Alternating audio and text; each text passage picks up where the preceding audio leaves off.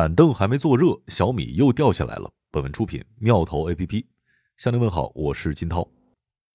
小米手机市场占有率从全球第二滑落第三，仅用了一个季度的时间。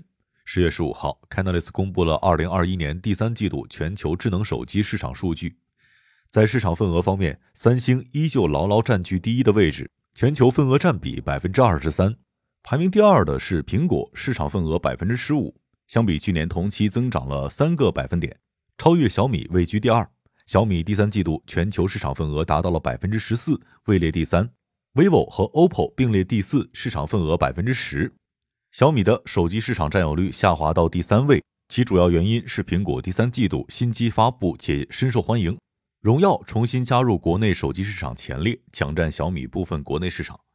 苹果有秋季发布新机的惯例，其手机出货的周期以每年的第三或者第四季度为起点。而这次 iPhone 十三加量不加价的策略在消费者当中颇受欢迎，苹果官网被买崩。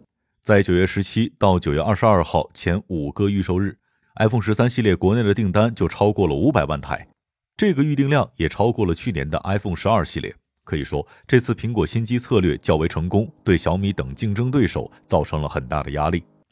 而荣耀在国内市场的第三季度增长却有些出乎意料。根据市场的数据显示，荣耀在今年八月实现反超，成为中国三大智能手机品牌。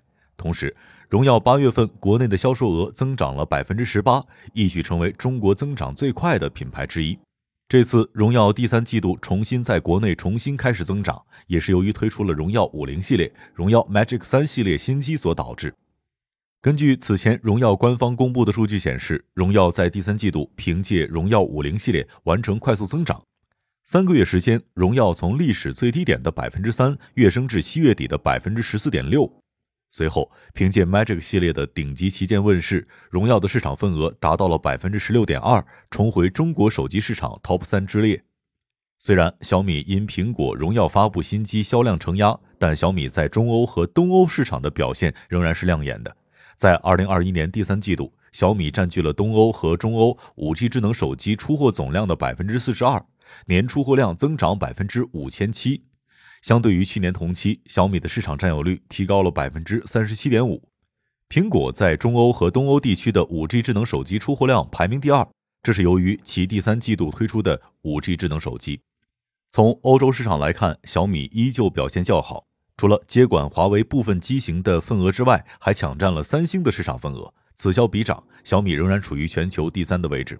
而这次荣耀手机在第三季度的异军突起，不得不让人审视小米的线下渠道何时才能发力。众所周知，小米的手机销量主要以线上为主，而国内手机整体市场出货渠道线上线下比例是三比七。为了补足国内线下渠道的短板，小米最近一直在开设小米之家。小米之家现在的情况又是怎么样的呢？十月十九号，小米举行了投资日大会，对小米在国内的线下渠道的具体情况进行披露。小米之家在中国区线下门店超过了七千六百家，并且预计小米之家年底将会超过一千家。此外，小米之家覆盖率到达城市达到了百分之九十七，县城达到百分之八十一，乡镇市场今年刚开始探索，开了一千多家店，明年将大力发展乡镇市场。小米之家在今年快速扩展，八个月的时间大概开了七千家店。然而，出现销量增长与线下门店增量不匹配的现象。小米在中国大陆的线下渠道市场占有率提升至百分之七点八，但在线下渠道市场占有率 OV 均在百分之十以上。小米高管则解释，其原因为新建的零售门店需要经过九至十二个月的养店阶段，目前部分小米的新开零售门店还处于爬坡期，还需要时间。就此问题，我们咨询手机渠道的业内人士，得到的答复是，业内不存在线下门店的爬坡期说法。有些门店开业仅一个月也可以卖得很好。虽然在新店的爬坡期这个问题上存在争议，但可以肯定的是，小米在线下渠道的确还需要时间。在国内的中低端市场，与小米争锋的主要是 OPPO、vivo，而 OV 在线下主要采用人海战术，OV 通过员工的个人人脉去销售。而小米在线下渠道的员工还远不如 OV，因此小米之家数量较多，但效果并不明显。不是因为小米不好，而是竞争对手线下渠道太强了。此外，小米在手机高端战略上更需要时间。在高端战略方面，小米高端手机的价位已经覆盖了三千到七千元，并且有小米 Mix Fold 机型已经超过万元。虽然小米在手机价位实现了高端化，但在消费者的心中，高端形象还需要建立。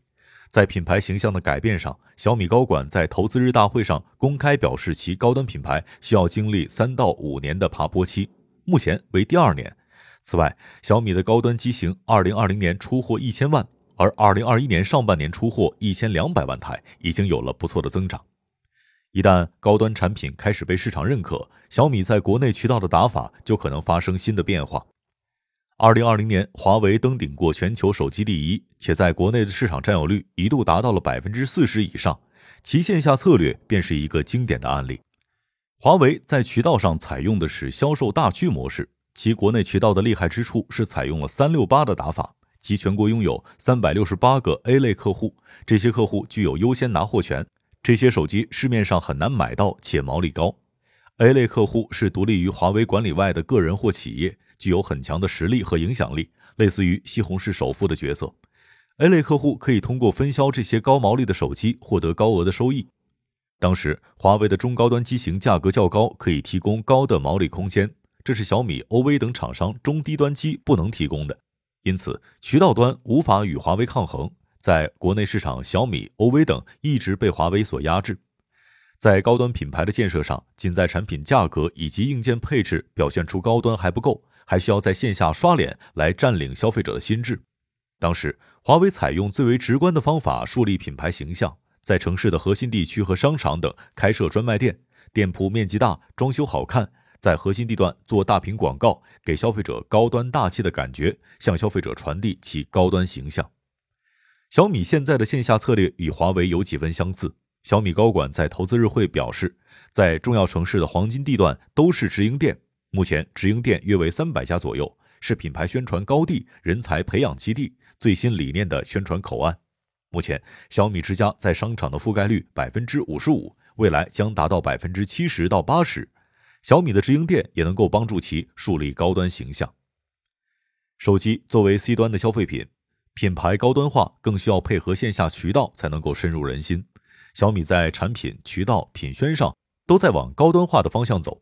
目前，小米的线下渠道已经初步建成，小米的高端化战略和国内渠道端能否形成化学反应，仍然需要时间来观察。商业洞听是虎嗅推出的一档音频节目，精选虎嗅耐听的文章，分享有洞见的商业故事。我是金涛，下期见。